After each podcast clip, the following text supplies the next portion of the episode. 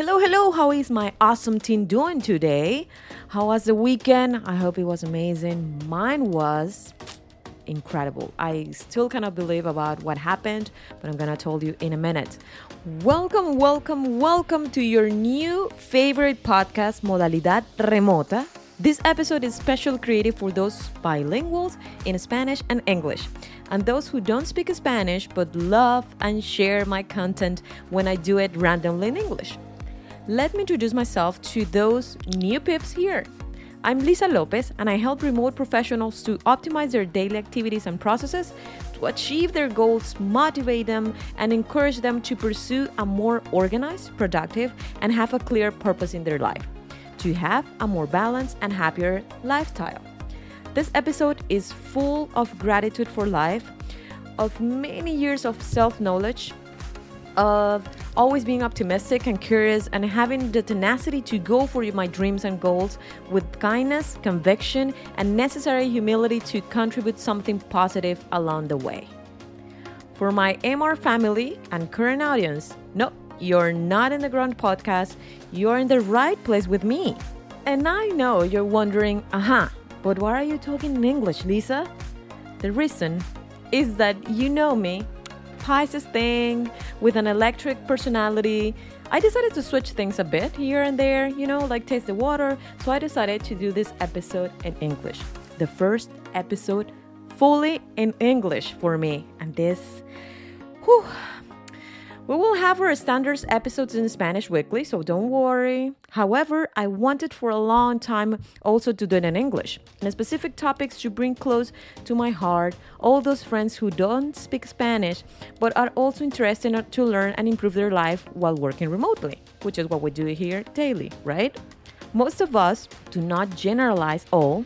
We want to get different results in our lives right now. We want to change things that we don't like and achieve new goals However, we get stuck doing the things the same way we have done it before, expecting different results.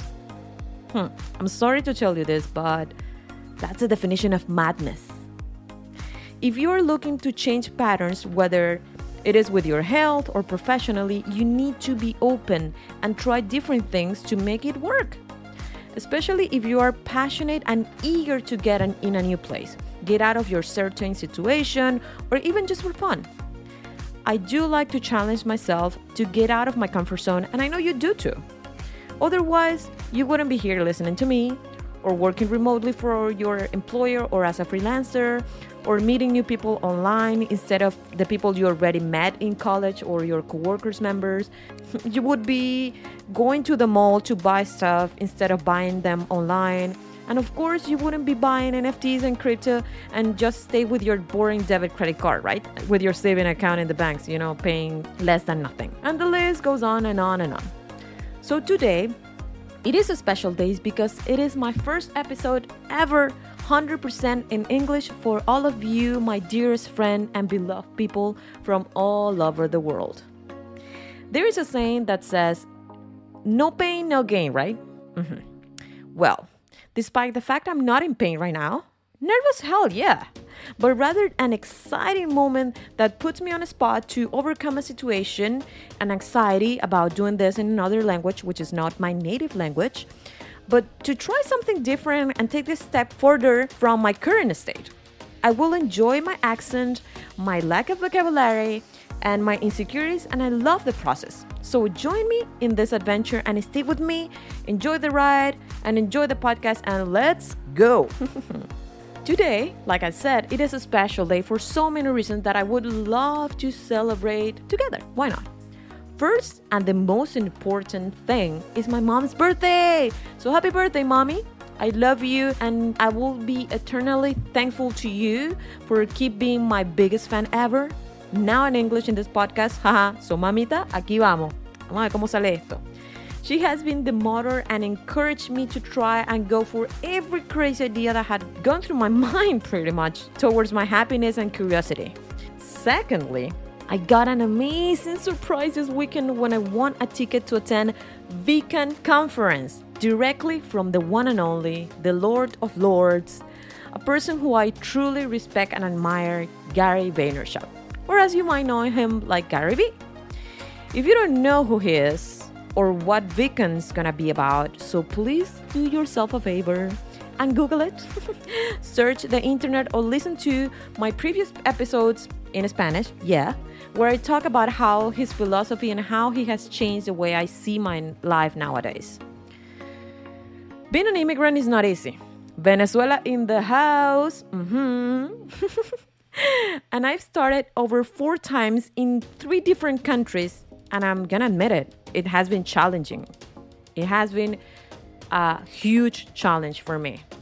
However, no matter how hard or complicated it has been, I've never given up or stopped trying one more time to go for what I dream and I feel passionate about.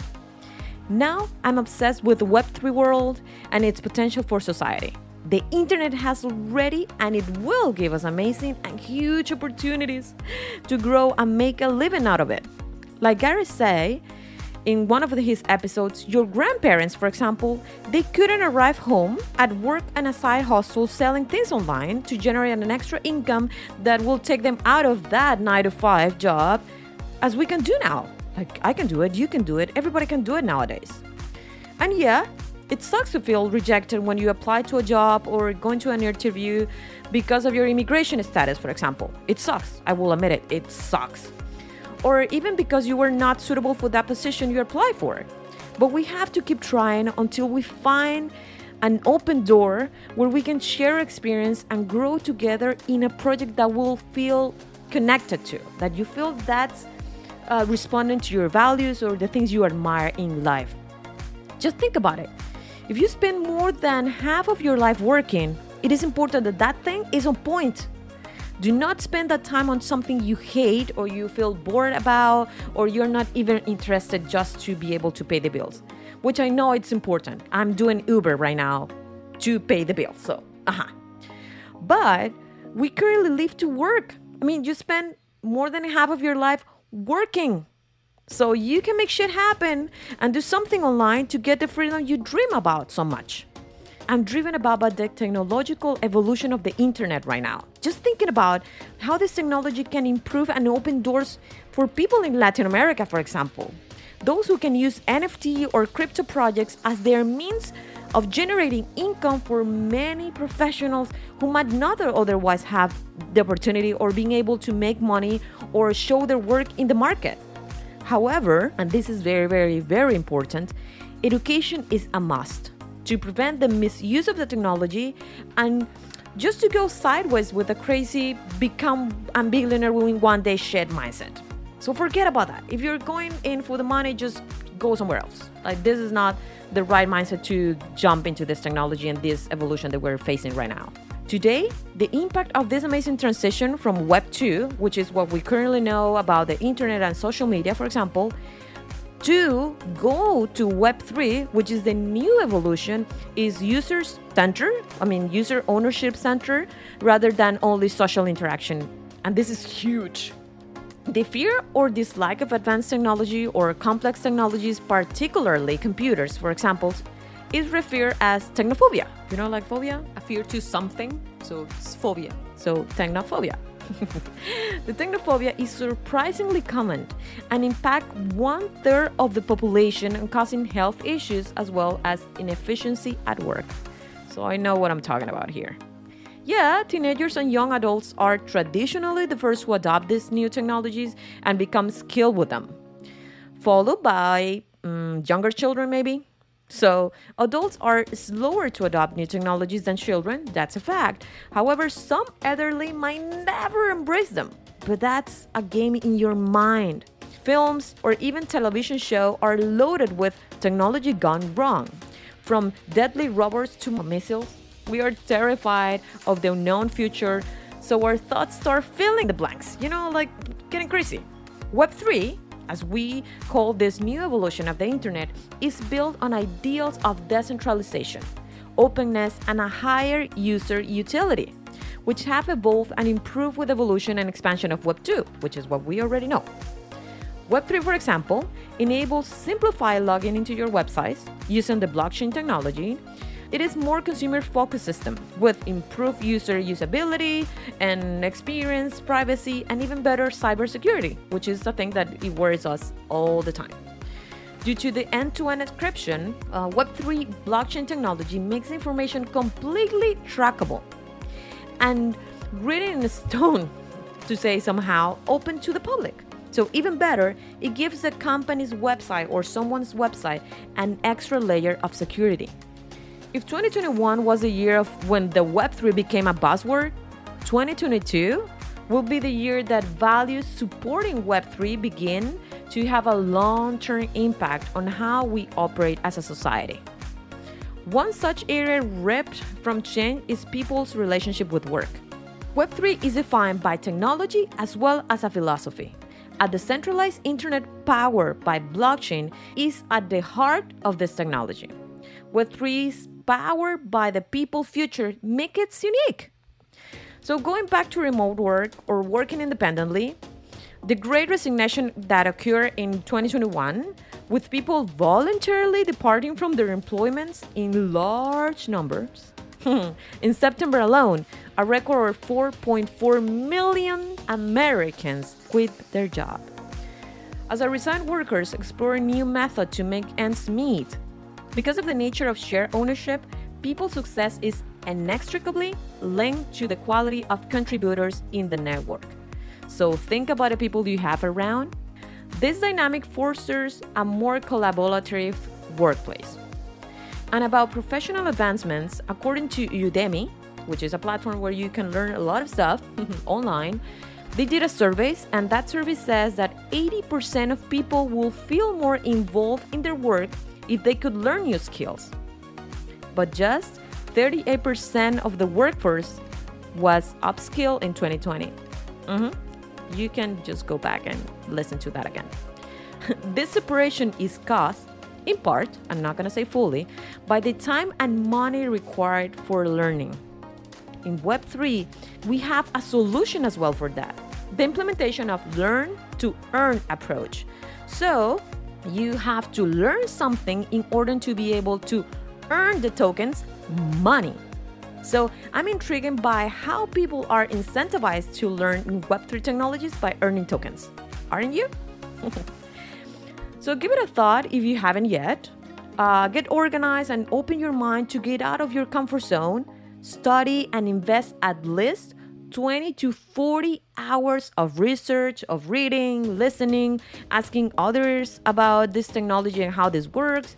This new development is not only for artists or software engineers, which is pretty much what everybody else thinks right now. There is a bunch of opportunities for all and everybody lawyers, accountants, singers, fashion designers, retailers, wholesalers, uh, teachers, yoga instructors, trainers. Everyone can benefit from this. This new technology does not have to be complicated or overwhelming to anybody. Just take the time to absorb and learn about it. Breathe. You are the only responsible for your success and achievement in life. That's the truth. So trust me, life feels way easier and lighter when you understand that everything you do relies on you and the effort you put into your work. You got this.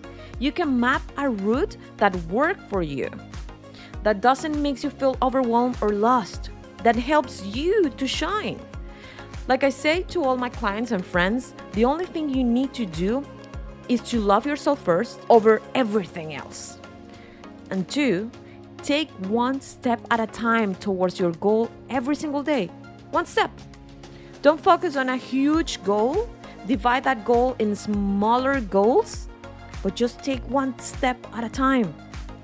Do not quit, do not settle. Do not let others get into your head when you feel tired. Take a deep breath and try again. This is your life, and only you know what you're capable of doing. So go and start tomorrow with an open mind. Look for others who are already achieved what you are trying to shift and ask them for guidance.